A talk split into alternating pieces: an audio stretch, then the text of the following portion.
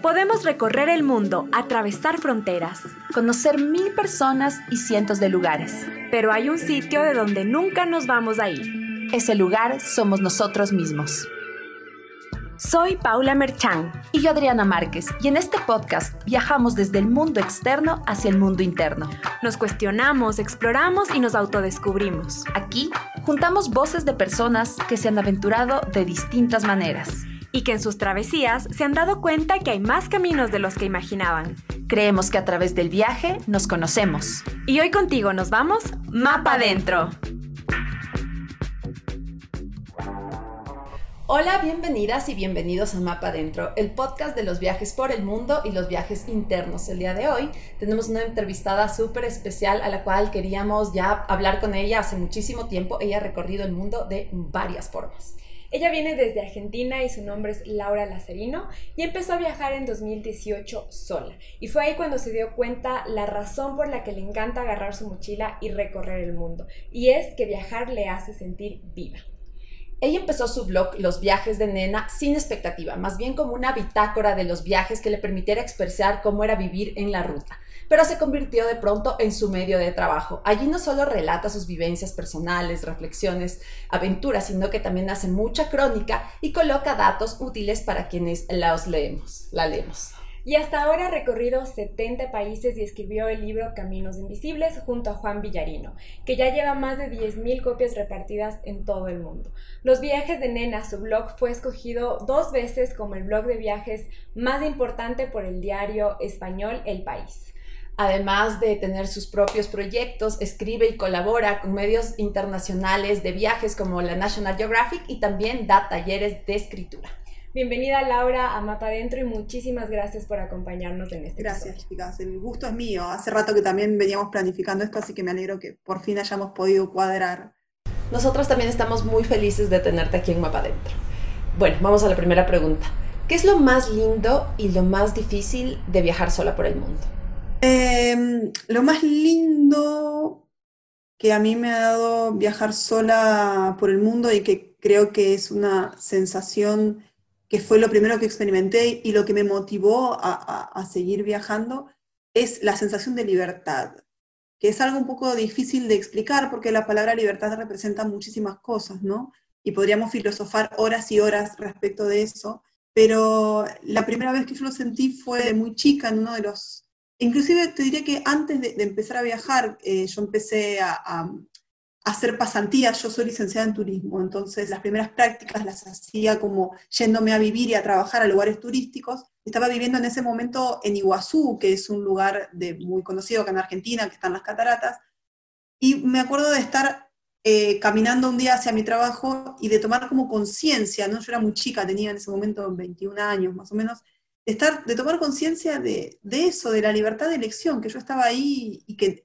en qué, digamos, e, e, en qué plan de vida había terminado yo en Iguazú, en realidad las decisiones que me habían llevado hasta ese punto habían sido personales, entonces eh, era eso, decir, bueno, yo soy libre, soy libre de elegir, de, de conducir mi vida en el camino en el que yo quiero, y cuando empecé a viajar sola, volví a experimentar lo mismo y, es esta cuestión de, bueno, el aquí y ahora en mi cuerpo, en mi vida y, tengo el poder de elección, para mí es algo muy poderoso y, es lo que me hace feliz y, lo que en un punto, eh, primeramente, digamos, desde un punto de vista muy personal, es lo que me, motiva a viajar sola. Después, obviamente, está el contacto con la gente, las historias que uno conoce y todo el crecimiento que eso conlleva pero si tengo que ir a lo más primordial es la sensación de, libertad.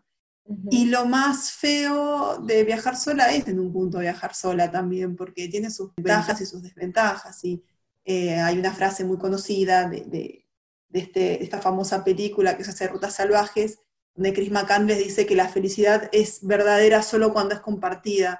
Y yo creo que tiene mucho de, de real eso. A mí viajar sola me encanta porque te pone en una situación de, romper límites y barreras continuamente y donde vos sos vos y, no dependes de nadie más y sos consciente eh, y, sos responsable y eso te obliga a abrirte al mundo, que por ahí cuando uno viaja con, en grupo o con una pareja o con un amigo, se crea como un mini ecosistema de viaje por el mundo donde son dos o tres o más que se apoyan y se retroalimentan. En cambio, cuando estás sola, tenés la obligación de relacionarte con nosotros, sí o sí, ya sea para pedir ayuda, para conversar, para compartir, y eso está buenísimo. Pero a veces pasa que uno está frente a algo maravilloso o a una situación increíble o incluso en situaciones que por ahí no están tan buenas, y si no tenés con quién compartirlas, con quién desmenuzarlas, a mí me falta algo.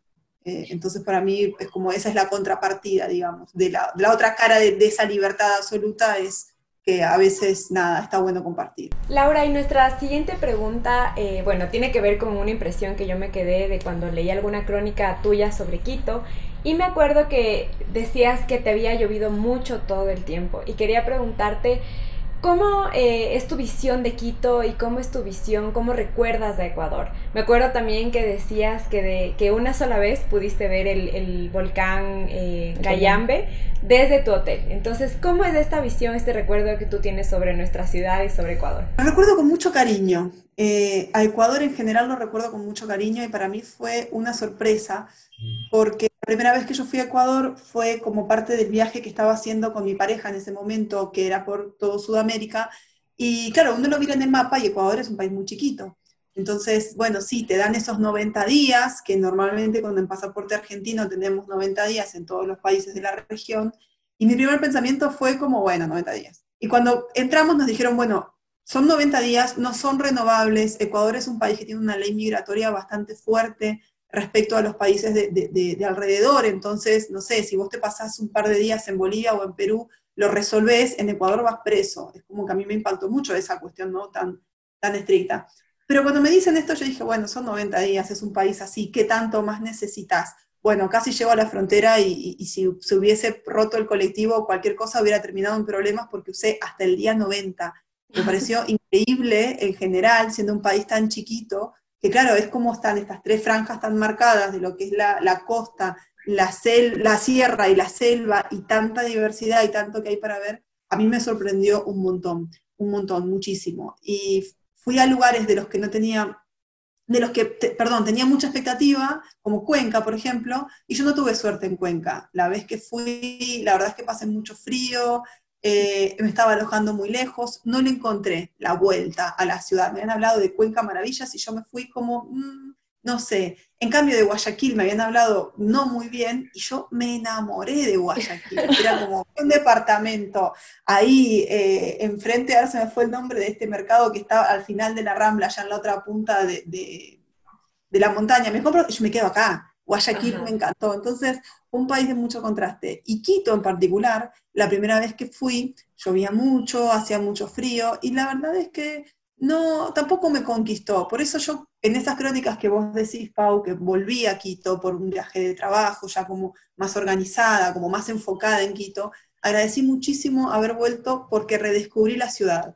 Yo siempre digo que soy una viajera volvedora, a mí me encanta volver, e incluso a veces me llama más la atención volver a un lugar donde ya estuve que ir a un lugar nuevo, porque cuando uno va por segunda vez, digamos que el hielo ya lo rompió, ya entendió las reglas, ya sabe qué cosas sí, qué cosas no.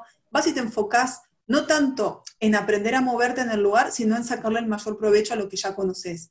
Eh, y en este afán de volver, por suerte nunca me pasó de que el cambio fuese negativo, nunca me pasó de ir a un lugar que yo amaba y después decir, uy, esto era horrible. Todo lo contrario, o vuelvo y me gusta todavía más, o vuelvo a un lugar que no me había dejado una, la mejor impresión y me enamoro. Y es un poco lo que me pasó con Quito.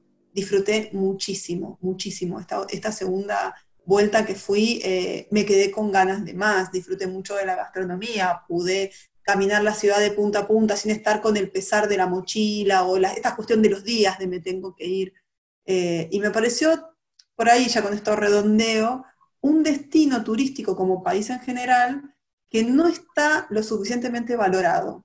Creo que todo el mundo piensa mucho en Perú, porque bueno, Perú es un país que viene haciendo campaña en marca turística desde hace años, piensa mucho en Colombia por las playas y demás, y cuando pensamos en Ecuador, Ecuador es Galápagos, que casualmente es la única parte de Ecuador que no, no conozco, el resto más o menos lo, lo, ubico.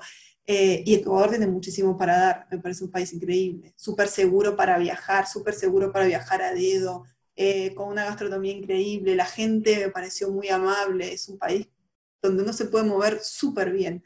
Y le falta, le falta salir al mundo, me parece.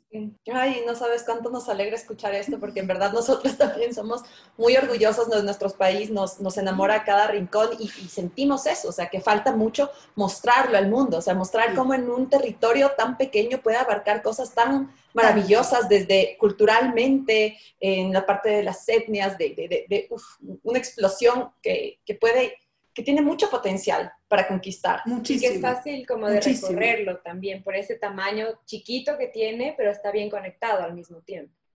Eso, es una maravilla. Aparte, una cosa, yo he viajado mucho en autostop. Eh, todo ese viaje por Sudamérica lo hice en autostop, el viaje por África también es un medio de, de, de transporte que a mí me gusta muchísimo porque te pone en contacto con la gente y te permite relacionarte de otro modo. Y en ese sentido tengo que decir, Ecuador es el país más óptimo. Alguien quiere empezar a viajar a Edo y no sabe cuál es el mejor lugar. Ecuador es lo mejor, porque todo el mundo tiene una 4x4, nadie tiene problema en llevarte en la parte de atrás. La gente es súper buena onda, muy amable. Nunca esperé más de dos minutos y en Ecuador me ha pasado algo que solamente me pasó en Irán. O sea, hice esto de estar haciendo dedo y que frenen dos autos al mismo tiempo y después tener que elegir con cuál de los dos me subo.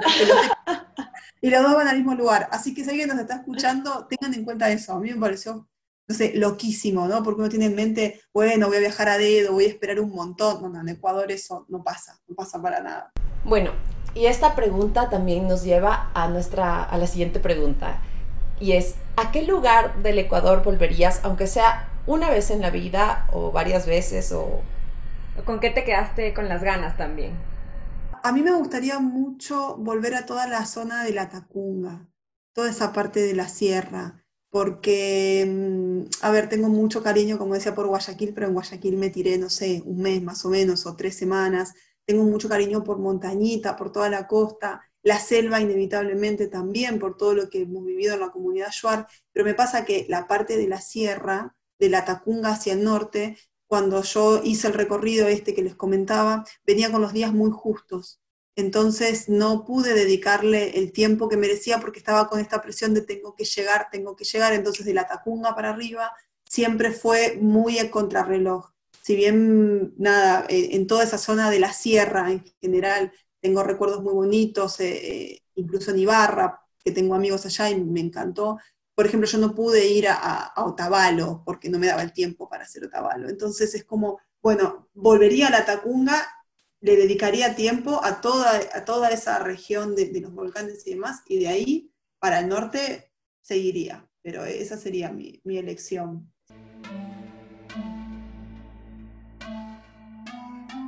Cuenta la leyenda que el volcán Cotopaxi, uno de los guerreros más poderosos del callejón interandino, luchó durante décadas con el Chimborazo, otro magnífico volcán y el punto más cercano al Sol de este planeta. Su gran disputa era por el amor de la mama Tunguragua. Fueron años que entre ellos hubo erupción y fuego. Finalmente triunfó el Chimborazo, se casó con Tunguragua y se coronó como el rey de las alturas. Lo que aún queda en duda es si el imponente Cotopaxi está calmado y silencioso, tan solo esperando reinar a su tiempo. Más allá de la cosmovisión andina, este coloso de lava y nieve es parte del Parque Nacional Cotopaxi, y aunque actualmente repose tranquilo, no deja de ser uno de los volcanes más peligrosos, irascibles y el más activo del mundo. Está ubicado a 5.897 metros sobre el nivel del mar, un bellísimo peligro latente, no solamente por la fuerza de su erupción, sino por toda la población que habita sus faldas y alrededores. Es que en el ombligo del mundo los volcanes son nuestros guerreros, guerreros que nos mantienen cautivados pero siempre alerta. Cotopaxi significa cuello de luna o garganta de fuego. Proviene de la lengua quechua y aymara. Así también se llama la provincia que lo alberga. La Tacunga es su capital. En la provincia de Cotopaxi también está La Maná, El Corazón, Pujilí, Sichos, Salcedo y Saquicilí. Pueblos mágicos conviviendo entre montañas, volcanes, lagos, nevados y páramos. En este universo andino también vive el Quilotoa, una de las lagunas de origen volcánico más bellas del mundo. Dentro de este magnánimo cráter, el agua, las siluetas de las nubes y los rayos de sol juegan a las escondidas en la profundidad de sus colores que se funden entre azul y verde. Si visitas el Quilotoa, recuerda que estarás al borde del cielo. parado a 3.918 metros de altura, por lo que un tecito de coca será siempre un buen remedio. Esta laguna, sus parajes y las comunidades a su alrededor están atravesados por la última ruta sagrada de los incas. Para que se abra el telón y se revele el espíritu de la provincia de Cotopaxi, la mejor temporada es el verano. El glaciar del volcán, sus montañas y lagunas, sus cerros y montes, sus pueblos y comunidades se despejarán por completo para recordarte que, como este lugar, no hay nada igual. Y ahora volvemos con nuestra conversación. Eh, Laura, ¿y tú empezaste a viajar eh, sola y a dedo en el 2008? Quiero que nos cuentes cómo fue esa primera vez y también si es que lo sigues disfrutando. No, yo te corrijo, yo empecé a viajar sola en el 2008. Pero a dedo empecé a viajar en el 2010 y no estaba sola cuando empecé a viajar. Ah, em, por eso, hacía la aclaración porque yo empecé a viajar sola en 2008 y bueno, en ese momento viajaba en bus, ¿no? Con un presupuesto fijo, tenía mi trabajo y, me tomaba tiempo así de, descanso y, después volví a trabajar. Pero la primera vez que viajé de dedo, en realidad yo lo hice junto con Juan, que es Juan Villarino, que es mi, mi expareja, y él ya venía viajando a dedo y él usaba como este medio de transporte y si tengo que ser franca, fue él el que me, incentivó a, bueno, viajemos así porque nos ayuda a abaratar el presupuesto, porque conocemos gente y demás. Entonces, mi primer viaje a Edo lo hice con él, fue en la provincia de Salta, en Argentina, y tenía mucho nervio y mucha expectativa, porque, claro, uno lo primero que piensa es en las malas noticias, ¿no? Entonces, y en todas estas películas de Hollywood y que te va a levantar un loco y te va a secuestrar y y qué sé yo. Y entonces eh, el hombre que nos frenó, estábamos en las afueras de la ciudad de Salta, y el hombre que nos frenó venía en un auto muy viejito y era un vendedor y colocador de alfombras, no me olvido nunca más. Y entonces, bueno, hizo poquitos kilómetros y a mí, y, todo, todo ese viaje fue hablándonos de su trabajo. Y a mí me pareció fascinante porque nunca en la vida había conocido un vendedor de alfombras y todo lo que él nos contaba. Entonces, a partir de ese primer viaje, lo que yo entendí enseguida era que una de las ventajas, al margen de lo económico, de poder viajar a dedo es la diversidad de gente que uno conoce. Es como tirar los dados. Vos nunca sabes quién te va a frenar. Y yo he viajado en autos carísimos, con gente de muchísima plata y, gente de una realidad muy distinta a la mía. Y he viajado en un carro tirado por burros, con un campesino. De hecho, ahí en Ecuador, cuando estábamos haciendo este viaje por, por las sierras, nos frenó una especie de camioneta que venía llevando gente y que iba hasta Huangaje, que es un paraje que está en como a 4.000 metros de altura. Y bueno, uno de los hombres que iba al mercado, o sea, el, el, que iba manejando, dijo, bueno, lo llevo hasta donde yo voy.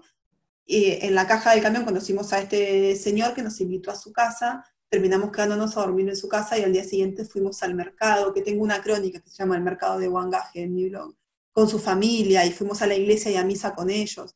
Y esas experiencias para mí son maravillosas, salen totalmente de lo que es eh, el espectro turístico, porque son experiencias que no tienen precio, que uno no las puede ir a comprar a una agencia. Entonces, desde mi primer viaje hasta ahora, he ganado mucho olfato y mucho sentido, sexto sentido, de decir a este auto me subo, a este auto no. Tampoco es que porque todo el mundo te frene te tenés que subir. Em, y lo sigo disfrutando igual. Hoy me siento mucho más segura. He hecho dedo sola. Eh, entiendo que siendo mujer uno se expone, se para desde otro lugar a hacer dedo. Entonces, sobre todo si estás sola. Yo he hecho dedo sola, he hecho dedo con amigas. Eh, siempre cuando viajas en pareja o con un hombre, hay un factor de seguridad que sería muy necio de mi parte negarlo. Pero tampoco es que por no tener un hombre al lado es imposible. Yo hice dedo de acá, de mi casa hasta Buenos Aires, con tres hombres que eran pintores y me dejaron en la esquina, pero, pero mejor que un colectivo, porque en la esquina de la casa de mi amigo prácticamente, a donde yo iba.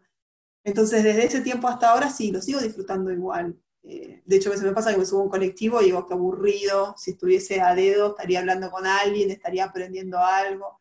Eh, me gusta un montón, definitivamente hay otra parte que nos parece súper importante y es el tema de que tú lo, lo cuentas todo a través de tus relatos, ¿no? Escribir para contar, escribir para, para sanar.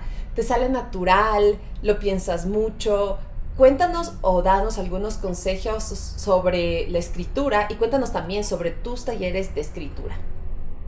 Tres, tres ideas o tres consejos del, proceso de escritura. Em, sí, yo, cuando llevo muchos años escribiendo, para mí escribir es mi manera de vivir y es mi manera de vivir dos veces también, porque escribo en el, o sea, uno lo vive cuando lo está viviendo y cuando lo estás escribiendo lo volvés a vivir porque volvés a recordar. Entonces, eh, lo que trabajamos en el, en el, taller, que yo lo hago con Anico Villalba, que es mi, amiga y mi socia en este emprendimiento, eh, el primer nivel se trata de escribir desde los sentidos y las emociones. Me parece que son dos factores claves a la hora de poder transmitir. Eh, el objetivo principal de un relato de viajes siempre tiene que ser transportar al lector hacia esa situación donde nosotros estamos ustedes me digan que mis textos la llevan automáticamente, para mí es el mejor halago que puedo recibir porque quiere decir que estoy yendo por el buen camino. A mí lo que me interesa es eh, que el que lea pueda ponerse en mis zapatos y vibrar del mismo modo que vibro yo, ya sea porque estoy feliz o porque estoy triste o, porque estoy sorprendida. Y los sentidos y las emociones son dos factores absolutamente claves en este proceso.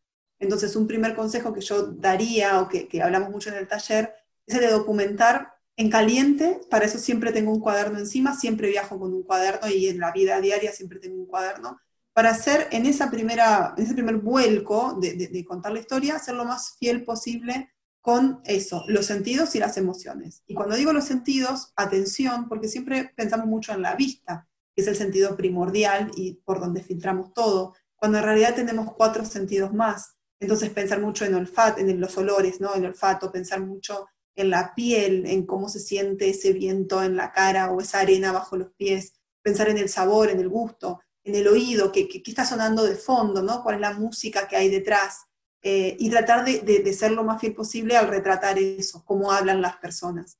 Y las emociones es, porque eso sería como el mundo externo del viaje, y las emociones es el mundo interno.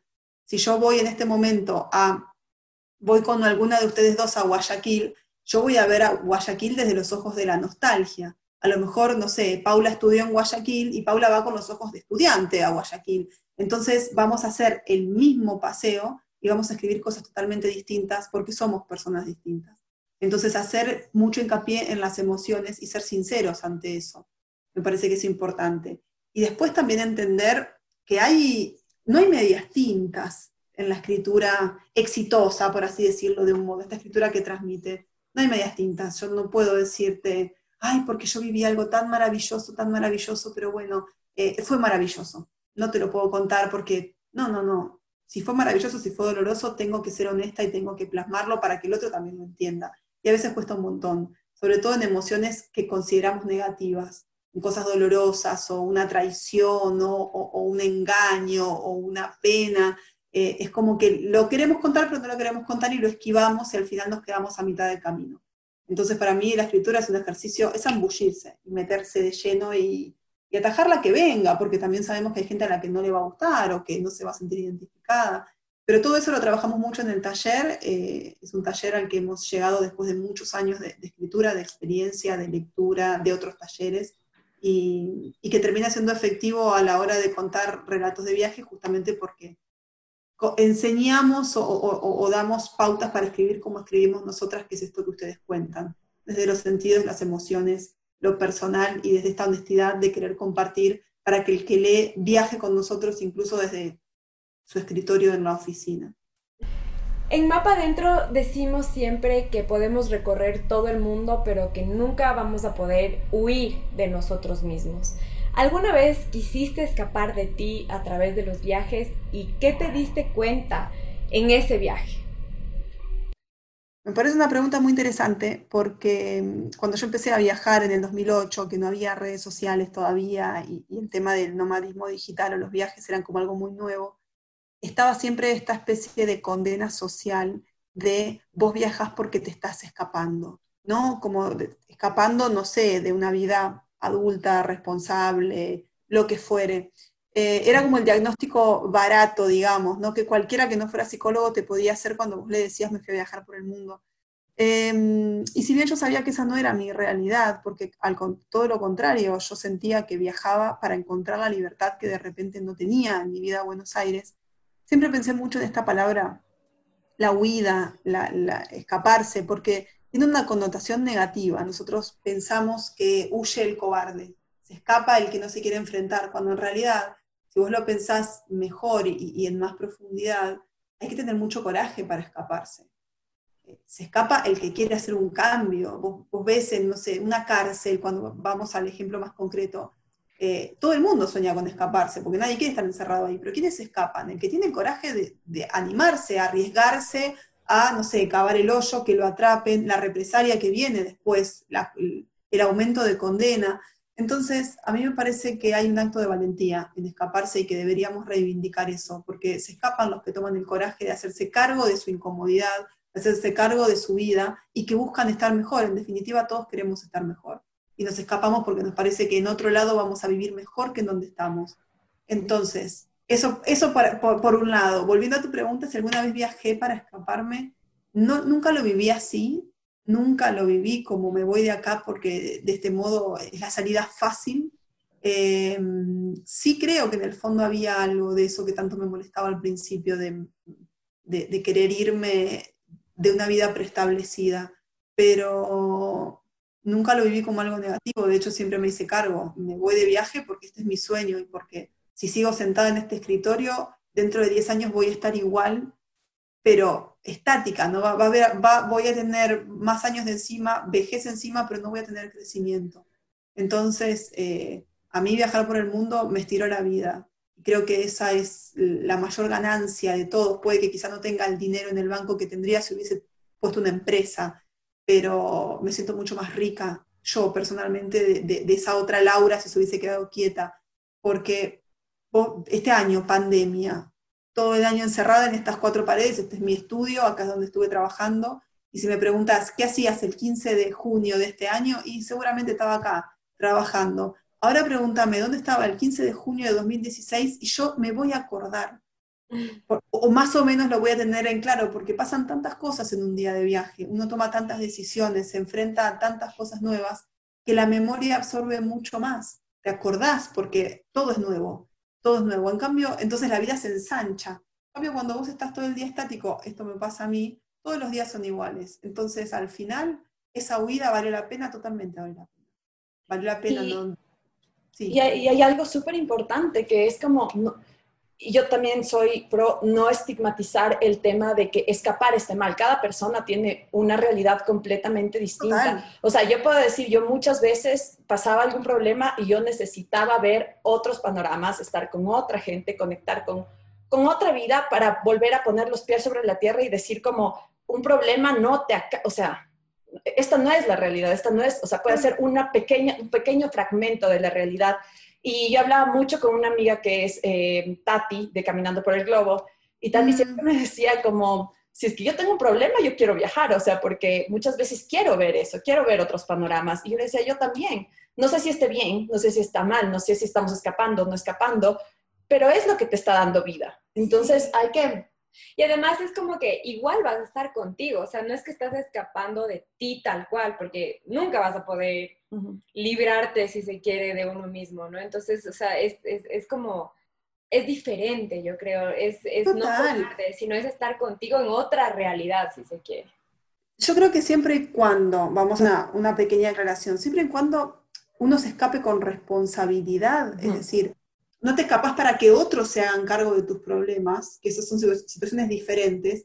Yo creo que el acto de, escaparse, como quien dice, es hacerse cargo de lo que está pasando. Eh, a mí me pasó, eh, hace un par de años estaba en una situación personal muy, muy difícil, y con terapia y demás, y llegó un punto donde dije, yo necesito irme, necesito irme porque no puedo, no puedo más estar acá.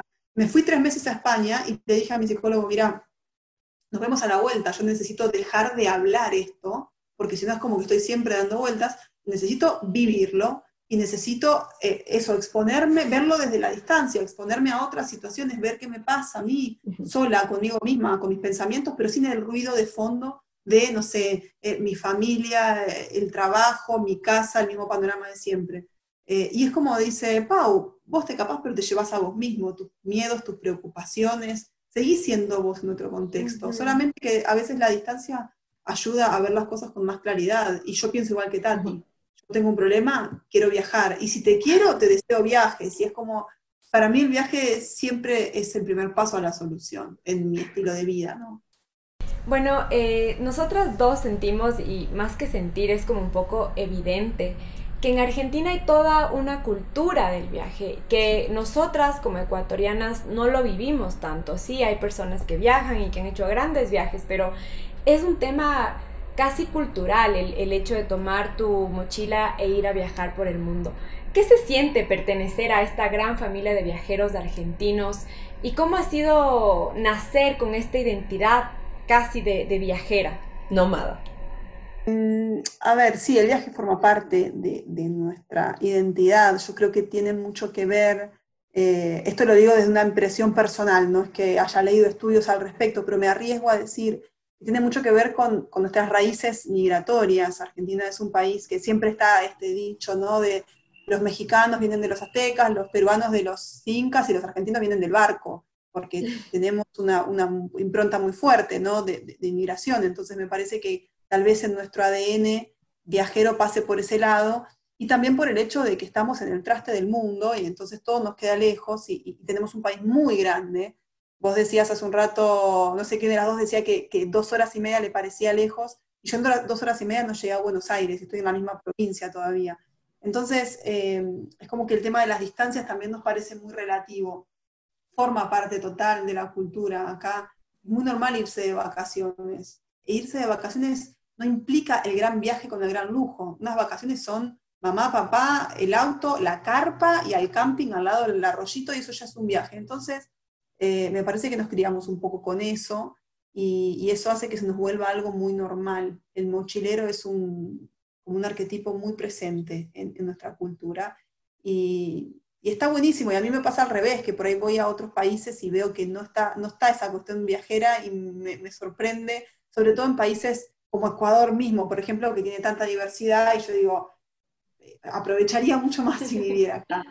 Pero también reconozco y lo admito que tenemos la ventaja de un pasaporte que es un pasaporte muy bueno, porque no tenemos ese problema. Nosotros eh, vos decís Argentina y automáticamente es Messi Maradona.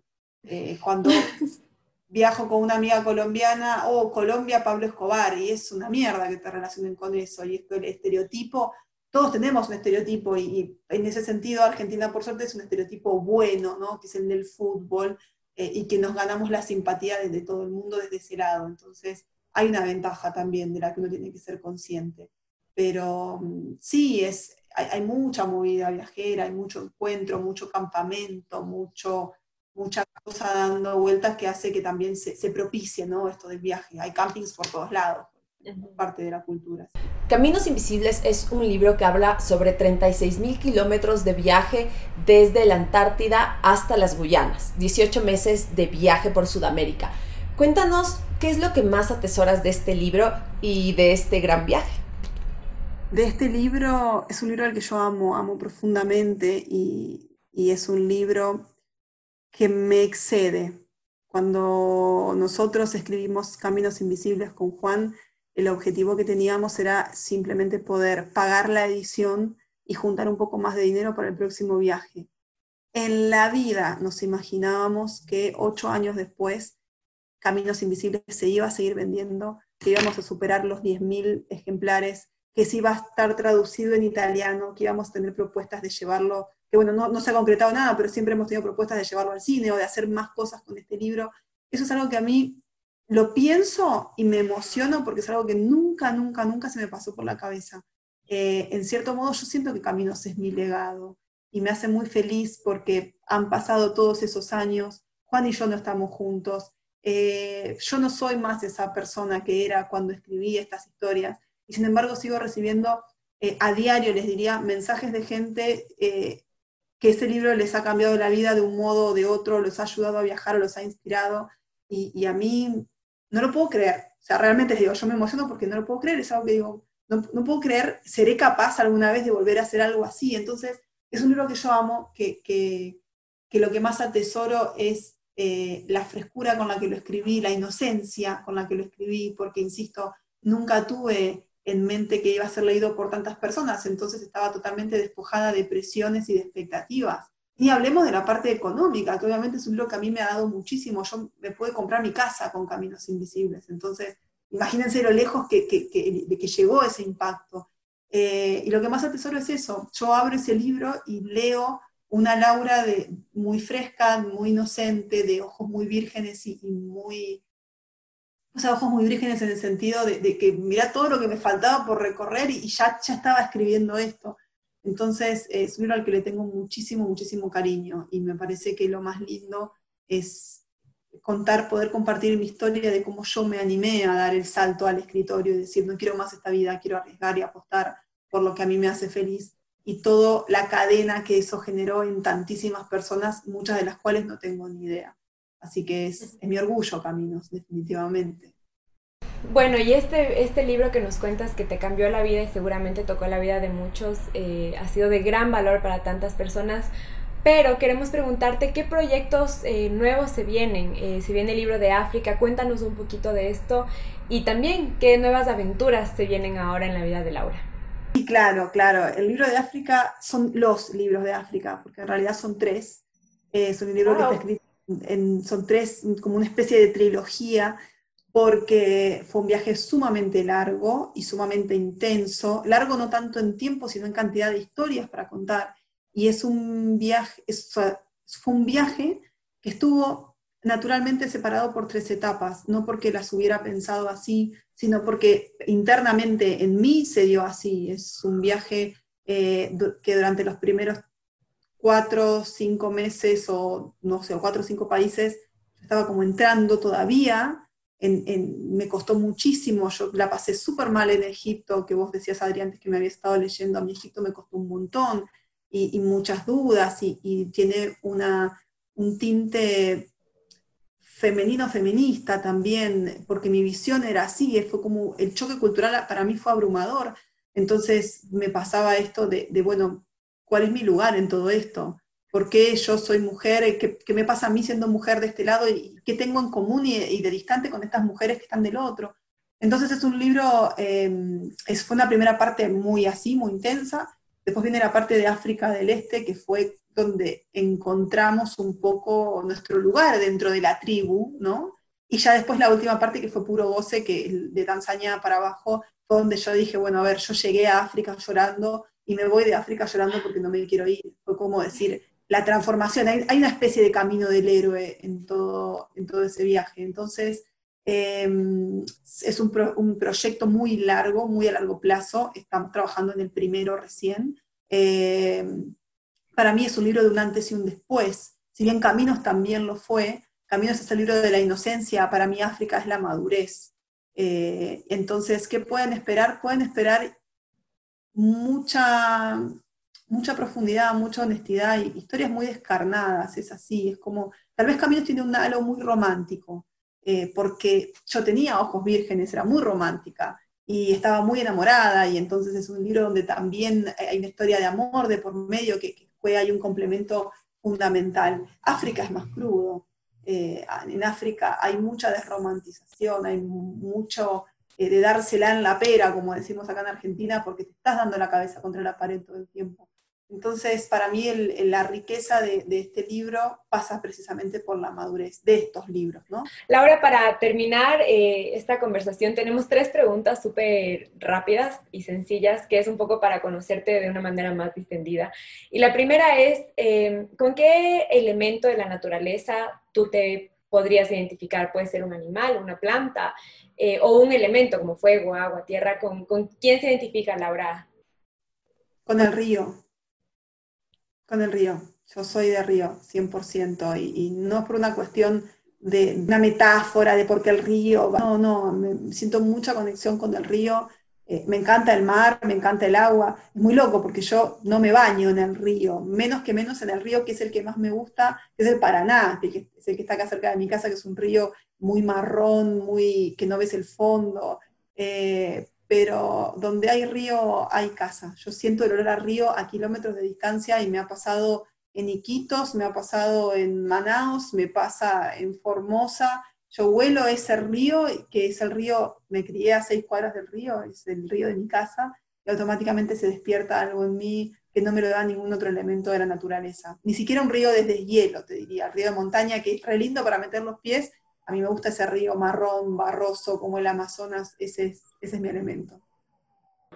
Em, la siguiente pregunta es, ¿qué libro o qué autor tú nos recomendarías? Eh, es una pregunta muy amplia. Hay muchos autores y muchas autoras que me gustan mucho y que me han marcado mucho, pero si tengo que elegir a uno solo, soy muy fan de Tiziano Terzani, que es un autor italiano, es un escritor que ha escrito mucho de viajes. Cuesta conseguirlo en español, pero se consigue. Eh, y a mí me gusta mucho su, su, manera de retratar, tiene mucho humor y va mucho a los detalles y, engancha. Ha escrito mucho sobre Asia, así que esa es mi recomendación del libro, Tiziano Terzani. Y por último, te queremos preguntar, eh, ¿qué crees que la gente asume de ti, pero que no es verdad? Que por este mundo de las redes sociales, que es el mundo igual donde tú te desenvuelves, el mundo digital, del Internet, a veces podemos percibir una cosa que tú dices, no, nada que ver esto de mí. Es una buena pregunta. Ahora voy a hacer una historia y le voy a preguntar a la gente qué cosas asumen de mí, a ver si estoy muy equivocada.